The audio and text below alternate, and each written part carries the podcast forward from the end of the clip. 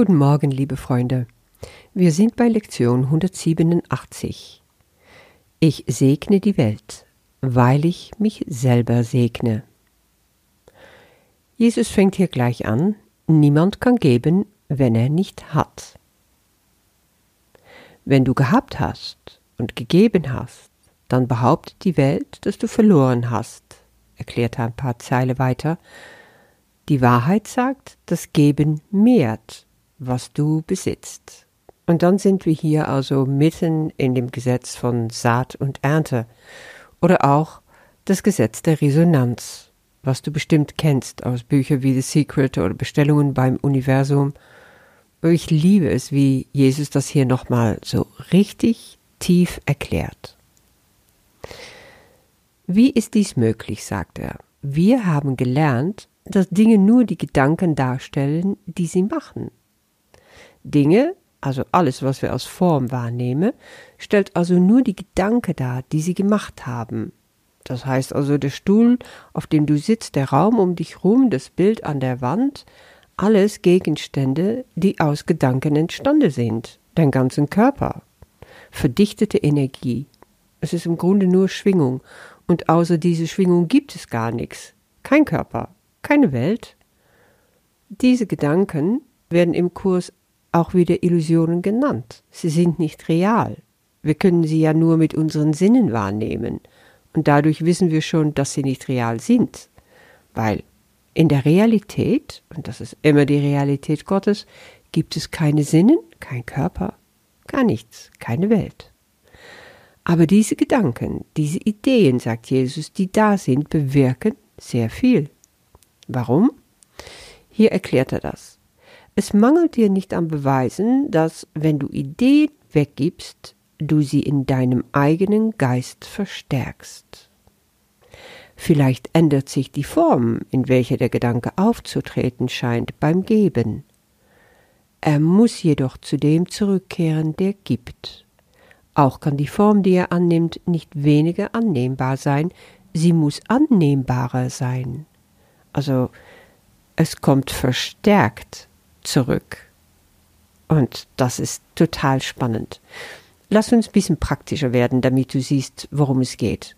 Ich musste auch sofort wieder denken an die Geschichte von Corrie ten Boom. Ich habe schon einige Male über diese unglaubliche Frau erzählt und ihre Geschichte im KZ, ähm, wo sie während des Zweiten Weltkriegs mit ihrer Schwester inhaftiert war. In ihrem Buch Die Zuflucht erzählt sie von dieser Zeit in Ravensbrück. Sie erlebten viele Wunder. Zum Beispiel auch diese hier mit dem Vitaminfläschchen.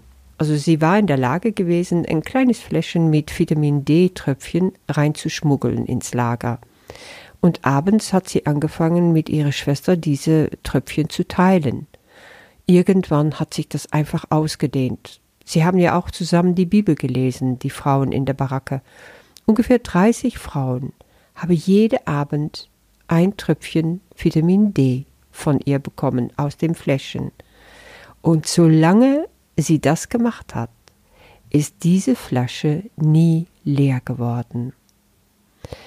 Also diese Geschichte hat mir immer wieder Gänsehaut gegeben und ist eine perfekte Illustration zu dem, was Jesus sagt. Was du weggibst als Idee, und das ist eine Idee, diese Vitamintröpfchen, die ja, wovon Cory überzeugt war, das tut uns jetzt gut, das brauchen wir, die kommen zurück auf eine verstärkte Art. Vielleicht ändert sich die Form, aber sie muss sogar noch annehmbarer sein. Das heißt, das Wunder hat sich einfach multipliziert. Ich musste dann auch denken in Kapitel 1 über die Grundsätze der Wunder. Da sagt Jesus nämlich, Wunder sind Lehreinrichtungen, die aufzeigen, dass Geben ebenso selig ist wie Nehmen. Sie mehren gleichzeitig die Kraft des Gebenden und verleihen dem Empfangenden Stärke. Gib freudig, sagt Jesus, du kannst dadurch nur gewinnen. Der Gedanke bleibt und nimmt an Stärke zu, während er durch Geben verstärkt wird. Gedanken dehnen sich aus, wenn sie mit anderen geteilt werden, denn sie können nicht verloren gehen. Erinner dich, eine Idee verlässt seine Quelle nie. Das ist ja total spannend, nicht wahr? Du gibst aus dem ganzen Herzen, du kennst das auch. Du hast vielleicht einen Bettler auf der Straße Geld spendiert für ein Frühstück oder der alte Dame in deiner Nachbarschaft schenkst du von deiner Zeit, indem du ihre Geschichte zum wiederholten Mal anhörst, indem du geduldig und liebevoll dabei bist. Du gehst extra Meilen in deine Arbeit, du dienst die Menschen besser, aufmerksamer auf das, was sie brauchen. Du bist nicht den ganzen Tag nur mit dir selber beschäftigt. Du verschenkst dich, du gibst von dir aus. Und wir wissen jetzt, was gegeben wird, muss ja zu dir zurückkommen. Verstärkt. Nun ist es leider so, dass nicht nur im positiven, sondern auch im negativen das der Fall ist. Und das kennen wir genauso. Achtlos weggeworfene Plastikflaschen kommen zu uns zurück, angespült auf irgendein Strand in wahnsinnige Wellen von Plastikfluten. Da hat der Form sich geändert, der Ort auch. Aber wir werden die Sachen nicht los. Wir haben sie gedacht, sie kommen zurück. Und das, was wir heutzutage in unserer Welt erleben, gerade was Klimaproblematik betrifft, die Verunreinigung unserer Gewässer, die Wälder, dem ganzen Planeten, bringt das ganz, ganz stark auf den Punkt. Da werden wir gefragt, was gibst du oder womit gehst du achtlos um? Und das ist auch ein Geben, aber in welchem Sinne? Die brennenden Wälder, die Regenwälder in Brasilien, das ist auch etwas, was zu uns zurückkommt, weil wir unsere ganze aufgestaute Wut, die wir nicht ausdrücken, worauf wir sitzen bleiben, die wir nicht verwandeln in Vergebung, das schwelt und brodelt unter die Oberfläche. Irgendwo sind die Ideen. Die schwirren nicht nur im luftleeren Raum herum, die haben ihre Auswirkungen, die kommen zurück, auch auf so eine Art und Weise. Alles, was ich tue, hat seine Auswirkung in diese Welt. Alles, was ich sehe, das ernte ich. Nun können wir uns natürlich fragen, wenn Geben so viel bedeutet, warum gebe ich dann nicht die ganze Zeit? Aus vollem Herzen. Tja, er macht es hier klar, wir haben Angst dabei, was zu verlieren. Dann würde sich das Geben anfühlen wie Opfern.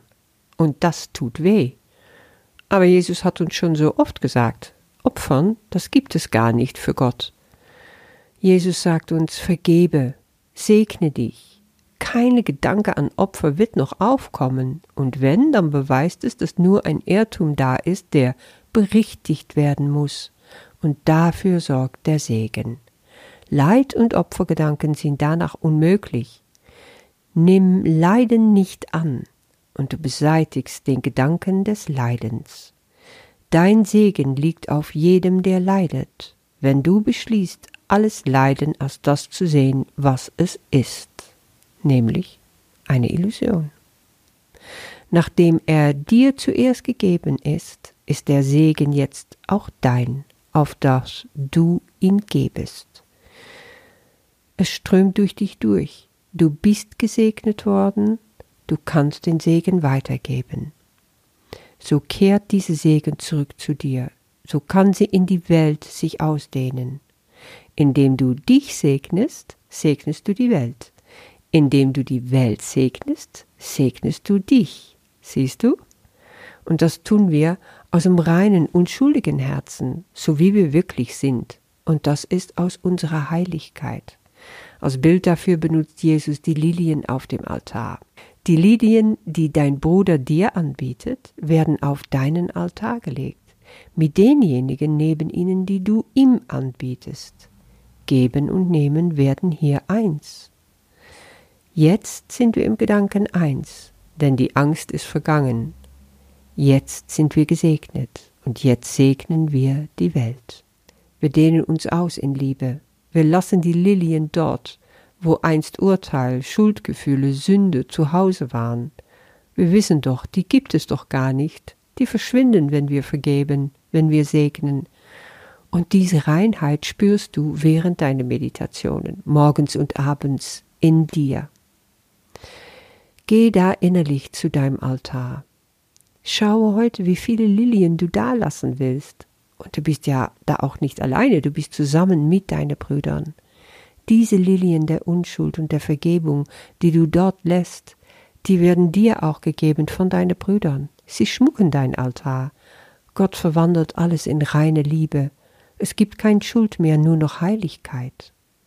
Und nutze dieses Bild durch den Tag hindurch, wenn immer du irgendwas in dir spürst, was mit Ablehnung oder ein Urteil zu tun hat. Sehe dann die Lilien. Leg für jedes Urteil eine Lilie auf deinem inneren Altar. Spreche Vergebung aus. Segne den anderen Menschen, segne dich und erfahre deine Heiligkeit. Ich wünsche dir ein heiliger Tag und freue mich mit dir über jede Lilie, die auf deinem Altar dazukommt. Bis morgen.